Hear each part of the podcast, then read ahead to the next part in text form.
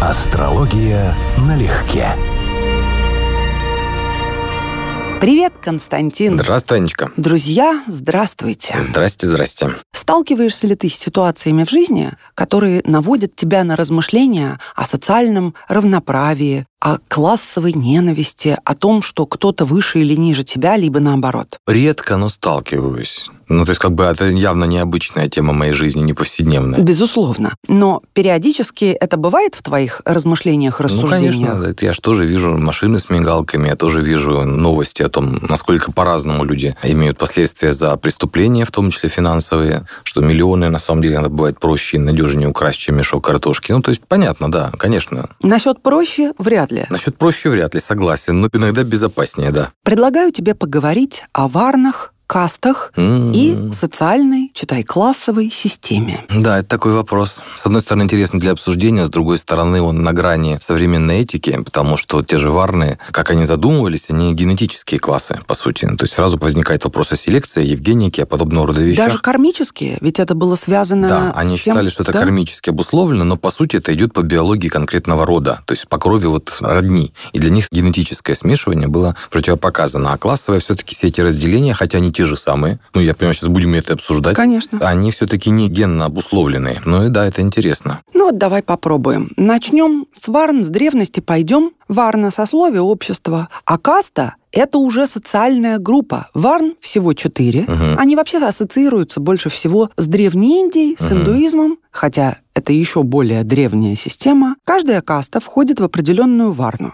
Одним словом, есть каста, есть варна – это не синонимичные понятия. Варн всего четыре, каст, как ни странно, тысячи. Варна, само понятие Мгм. санскритское, уходит туда корнями, переводится как качество или цвет, сообразно определенному цвету одежды, которую носят представители каждой варны. В астрологии каким-то образом мы сможем смотреть такие вещи хотя бы как варны, про 3000 каст даже речи не идет. Тут два подхода. Есть европейская западная астрология, сторонником которой я являюсь, а есть индийская, также называемая ведическая жьотиш, ну, скажем так, уходящая корнями в индийскую традицию. Вот та астрология верит, что можно видеть в карте и духовность человека, и его естественную варну, которой он приписан как бы с тех, с кем я общался, а был у меня опыт общения в социальных сетях с такими представителями, они все это используют либо очень топорно, либо для навешивания ярлыков на людей. То есть, по существу, у них такая не астрология, а отмазка, почему они кого-то любят или не любят. Все. А как они это видят технически? Технически это, скорее всего, завязано на их понимание стихий в гороскопе, потому что у нас есть четыре стихии, как четыре варны, и ассоциация между стихиями и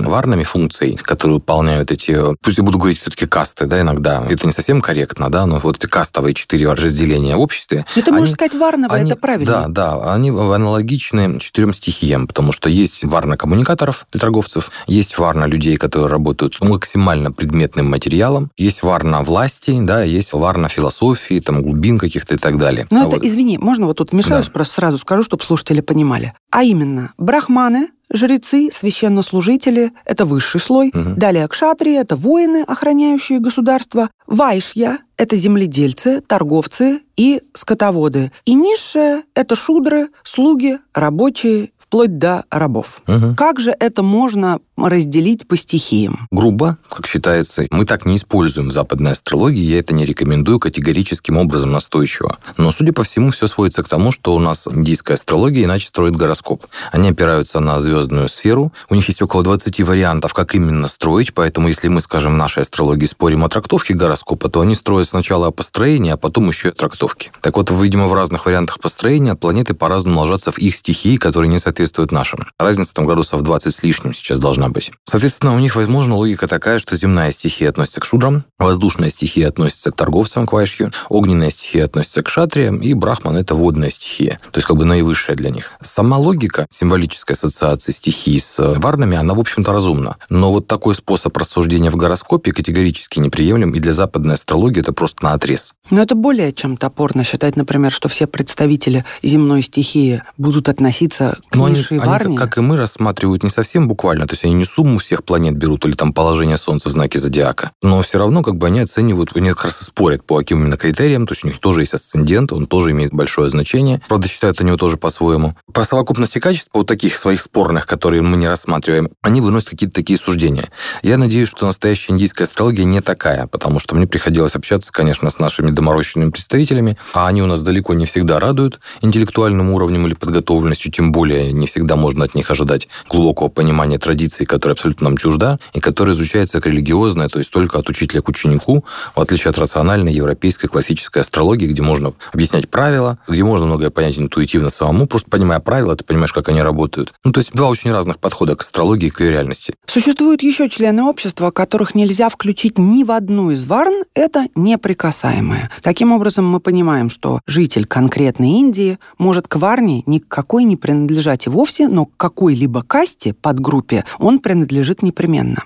Я помню, ты мне говорил, отщепенца было прекрасное слово, но в данном случае все гораздо жестче. Угу. Это не просто шаман или искатель духовный, угу. или асоциальный человек, философ, который желает удалиться, скажем так, от общества неприкасаемые в астрологии каким-либо образом проявлены именно изгои настоящие. Определенные патологии в карте, опять же, я могу отвечать только за нашу астрологию, то есть европейскую школу, она достаточно сильно отличается от индийской. Патологии достаточно серьезные в карте обычно видны. Рассматривая карты людей, которым достоверно известно, что у них тяжелые отклонения психические, что они там серийные убийцы, маньяки и так далее, как правило, в подавляющем большинстве случаев ты понимаешь, почему это так. Там один комплекс цепляется за другой, они оба работают, при этом усиливают друг друга, эти негативы.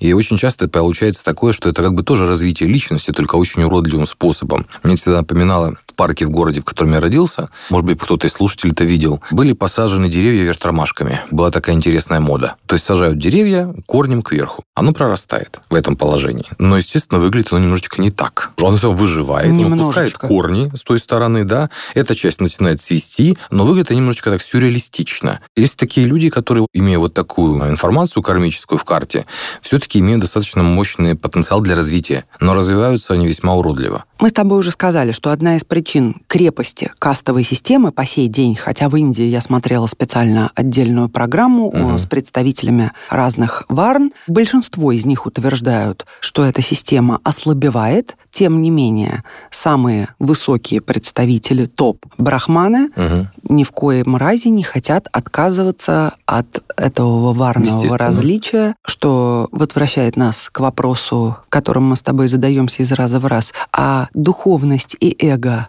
действительно далеки друг от друга или, повышая духовность, сокращается расстояние? Понимаешь, то есть да, там понимаю, сидел конечно. Брахман, который... отказываться не хочется, даже конечно, рас... незримое, да. рассказывал о привилегированности и истории своей семьи так, что я видела одно большое эго, обалдевающее от собственного величия. Угу, угу. И тем не менее, причина крепости системы – вера индусов в перерождение, поскольку, строго соблюдая все предписания внутри касты, даже не варны, а касты, в следующем рождении они имеют все шансы воплотиться в представителя более высокой касты, а брахманы уже якобы прошли весь жизненный цикл угу. и должны полететь на райские планеты. Ну да, ну, конечно, добиться этого еще праведной жизнью, но, в общем, у них следующий этап такой, да. Ну и в итоге, переходя к кастам, их характеристики, они соблюдают определенные правила. Одна религиозная принадлежность непременно, одна профессия, имущество, которым они могут обладать, регламентированный перечень прав, эндогамия, то есть браки могут совершаться только внутри угу. одной касты, наследственность, поскольку это, естественно, определяется родом, родителями, невозможность физического контакта и совместной трапезы с представителями более низких каст угу. в 21 веке звучит, конечно, фантастически. Ну,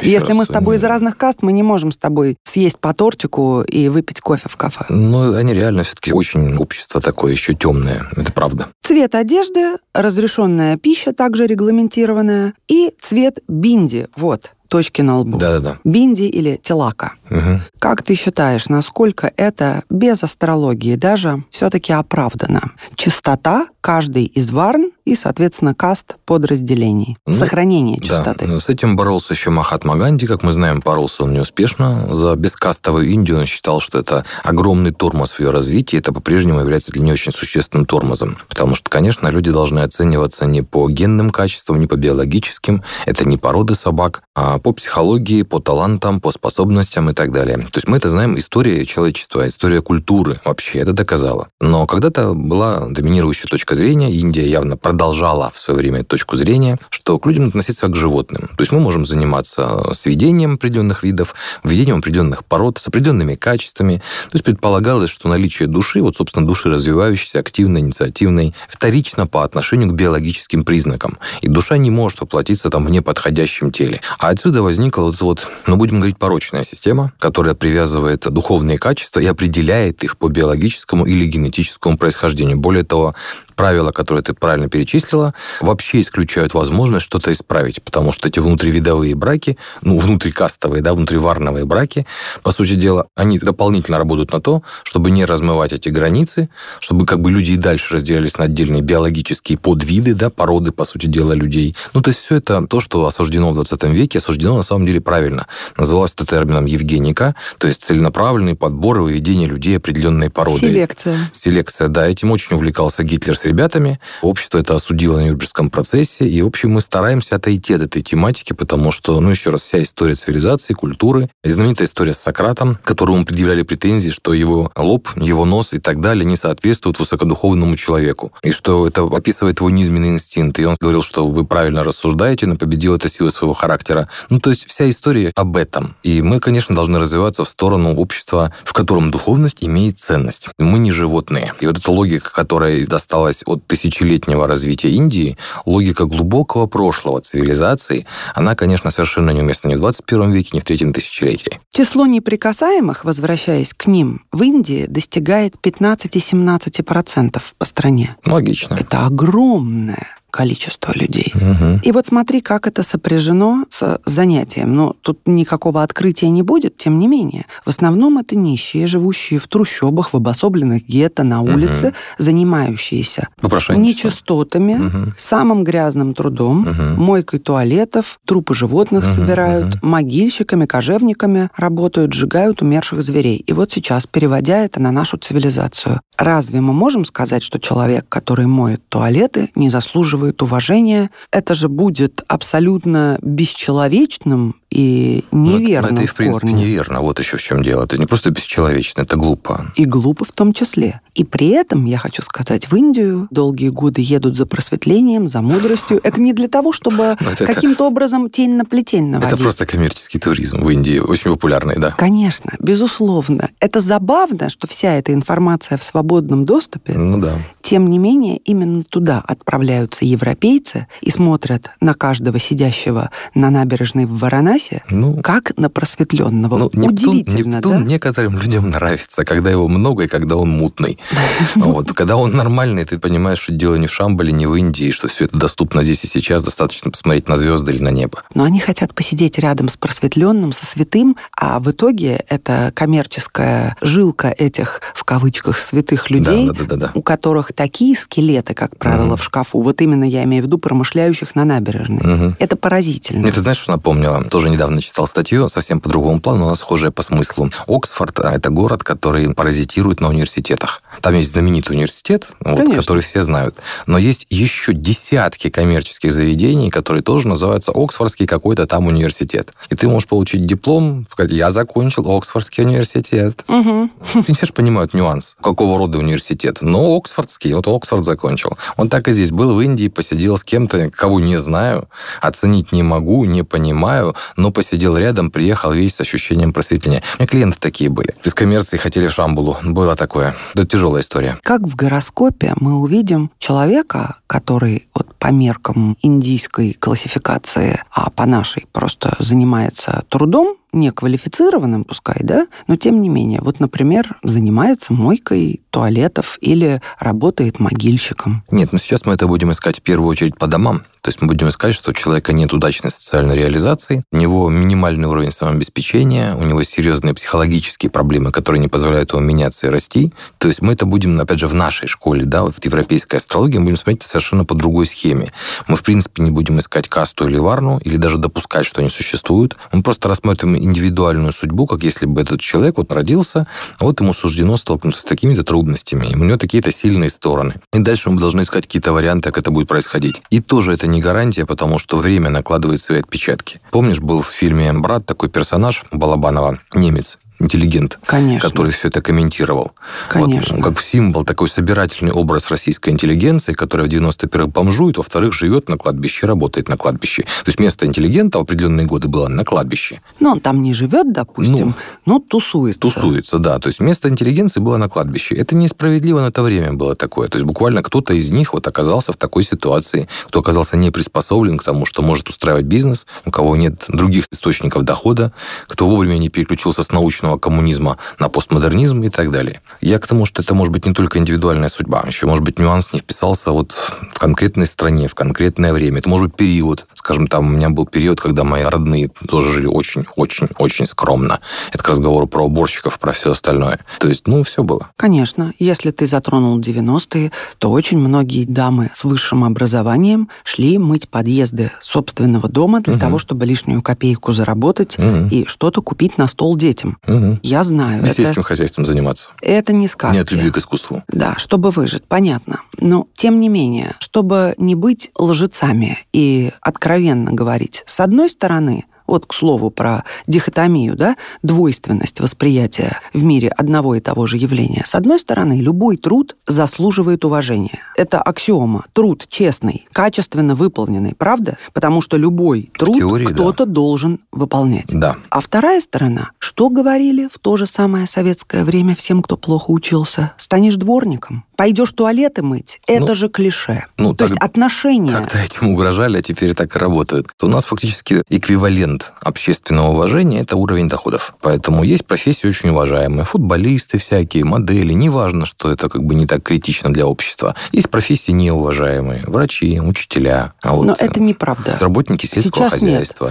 К врачам Ну, относятся сейчас, уж точно... допу- допустим, да, допустим, в той же Москве в некоторых вещах кое-что меняется. Нет, ну еще раз, огромная разница в зарплатах, она все равно есть, и опять же, та же самая коммерция несравнима с этим. В нынешнем обществе это перестало быть предметом, по которому мы там кого-то стыдим или кому-то давим на совесть. Это стало просто нормой нашей жизни. Да, есть профессии престижные, непрестижные. Курьер, например, непрестижная профессия, при том, что абсолютно адекватная и всем нужная. Все верно. Я с тобой и начала, что любая работа заслуживает уважения, потому что ее кто-то должен делать. В противном случае образуется лакуна в общественной жизни. Мгм. И опять-таки надо будет кого-то искать, чтобы это закрывать. Конечно. Тем не менее, никто не мечтает, наверное, стать курьером или дворником. Да, все хотят Да? быть блогерами, поэтому часть из них потом с возрастом наконец начинает понимать, что они все-таки не были, не получилось из них блогеров. Зато получился маляр, слесарь, сантехник, электрик, строитель. Но сразу они не пытались ими быть. То есть они тратили свое время, возможно, на профессии, которые считали более легкими, более престижными. Возвращаясь к отверженным, хуже, чем родиться неприкасаемым, можно в Индии родиться только парией. Это вообще за гранью. Это подгруппа людей, которые навсегда, бесповоротно и окончательно вычеркнуты из общественной жизни. Ими становятся и дети, и межкастовые супруги. Были времена, когда одно лишь прикосновение к парии делало прикоснувшегося таким же. Я когда-то читал на эту тему, мне тоже было интересно, что якобы возникло все это деление у них из-за индоарийской цивилизации несколько тысяч лет назад, и что это, Это были верно. их внутренние племена, как бы по сути арийские, они были разного статуса. Завоеватели, да, они были наверху, все остальные, которых они вкладывались, да, в их структуру, они были ниже, а вот вне кастовые оказались те, которые, ну, совсем порабощенные последними. И вот они были как бы вне структуры общества, они были просто вот на положении рабов. И что одна из причин, почему это сохранилось, потому что разный уровень дохода, разный уровень пищи, разные местные национальные традиции, которые были завязаны на конкретную касту, приводили к тому, что, скажем, распространение болезней в кастах тоже было разное. И отсюда вот шла идея с прикасаниями, что вот не касаться, не есть, не взаимодействовать, это приводило к тому, что, грубо говоря, болезнь ограничивалась определенной варной или То есть кастой. это было рационально. Ну, то есть в какой-то период это имело смысл, да. А теперь это превратилось, конечно, в разновидность дискриминации. Тогда это были превентивные меры, а Мгм. потом стали чистой воды дискриминацией. Традиционная, да, да, традиционная, просто традиционная культура. Вот мы, нам теперь кажется, что все это имеет какой-то смысл. В Японии тоже были отвержены так называемые оскверненные, грязные баракумин. Жители специальных поселений, их еще называли это, они тоже занимались разделкой туш животных, соприкасались с кровью и проживали раньше в обособленных поселениях, куда другие даже зайти не могли. Вот явный же намек, да, что там были причины скорее рационального свойства, чем вот какого-то ксенофобского. Равенства. То есть это, видимо, было завязано на то, что люди взаимодействуют с проблемным материалом. Да, но они считались низшими. Да, с животным материалом. Они болеют, судя по всему, тем, что они получают от животных. И, соответственно, все это должно быть изолировано в их кругу, чтобы не представлять свои интересы. А потом это выродилось за сколько-то поколений в целую философию с культурными ограничениями, соответствующей этикой и так далее. В предвыборной кампании Таганди упомянул по сей день многие политики в Индии пользуются хитростью чистой воды, заявляют борьбу с кастовым неравенством главным направлением своей деятельности, но, как мы видим, ВОЗ и ныне там. И почти все лидирующие семьи Индии – две верхние касты. Вот и все, ты это сказал. Mm-hmm. Да, конечно. Мы с тобой говорили давно про то, что равенства никакого быть не может. И даже демократическое общество и американская мечта показали себя абсолютно несостоятельными. Да, это был такой розовый проект, построенный идеей о свободе, о всеобщем равенстве, ну хотя бы возможности. Не то, что равенстве, хотя бы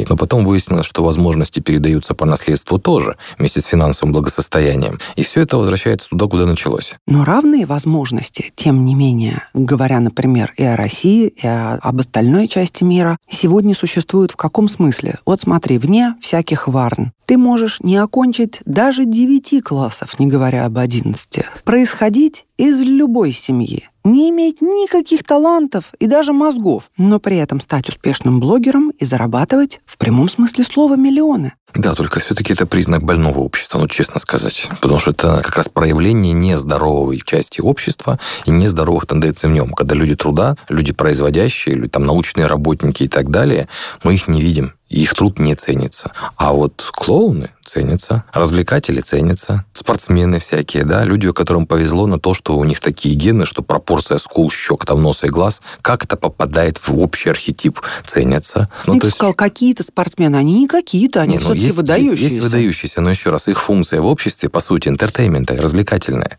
То да. есть, что они делают, да, кого они спасли, кого прокормили, вот от них польза общественная какая. Но ты бы спросил у древних греков, на кой черт черт вам олимпийские? Что это вы тут за интертеймент ну, устроили? Олимпийские чемпионы, тот же Платон, Пифагор были участниками Олимпийских игр. Они были учеными своего времени, энциклопедистами. То есть это была совсем другая история. Сейчас же у нас, по сути, спорт перешел в разряд, даже не скажу, понимаешь, мы даже не ждем, что они интеллектуалы, хоть в какой-то степени. Но это действительно не нужно. Да, потому что у них функция актера на огромной сцене. И мы их за это ценим. У них нет социальной ценности, кроме развлекательной. Мы же большей частью так сердимся в кавычках, просто из-за несоразмерной оплаты их труда из-за того, что те же футболисты или баскетболисты получают десятки миллионов евро. Это, естественно, несоразмерно. С другой стороны, голосует каждый, как говорится, своим рублем. И если каждый раз собирается гигантский стадион, и люди готовы платить за места сотни и тысячи УЕ,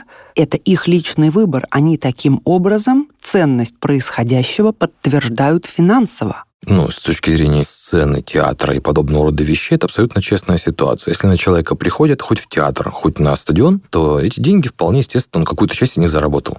Но есть минусы с театрами, со стадионами, и те, и другие на госфинансировании, во всяком случае, в большинстве стран. То есть какая-то часть денег государством выделяется на развитие спорта, на поддержание культуры и на поддержание тех же самых театров. И эти люди начинают привыкать к тому, что эти деньги им обязаны платить. То есть, допустим, вся эта инфраструктура, стадионы и так далее, они же не за свой счет это все строят и не сами содержат. Можем абстрагироваться от этой части и просто сказать, что контракты, например, когда делают трансфер одного футболиста из одного клуба в другой, это сумасшедшие суммы, и государство не имеет к ним никакого отношения. Это футбольные клубы и магнаты от спорта решают между собой. Эта ситуация по отношению к государству честная, по отношению к обществу нет. Потому что за эти деньги можно было сделать столько пользы для колоссального количества людей. И про школы, и про больницы, и про все что угодно. Но они просто перекладываются из кармана двух-трех богатых людей одного клуба в двух-трех людей богатых другого клуба. Часть оседает в кармане футболиста. Что в этом общественно полезного? Вот вообще ничего не понимаю в этом плане. Единственный аргумент, который бы я могла найти от лица, скажем, фанатов спорта, это то, что все эти спортсмены, великие, богатые, зрелищные, мотивируют подрастающих будущее поколение не заниматься черти чем и не тратить время своей молодости на деструктивные развлечения. А попытаться повторить чужой а успех. попытаться повторить, да, поэтому государство, финансируя развитие спорта, также вкладывается, в общем-то, в здоровье и в генетику будущих поколений, в демографию. Кстати, могу согласиться, но если бы государство вкладывалось дополнительно и в другие области, хотя бы сравнимо, тогда это была бы тоже честная ситуация. Друзья, прерываемся на полусловие. Встретимся через неделю. Пока-пока. Астрология налегке.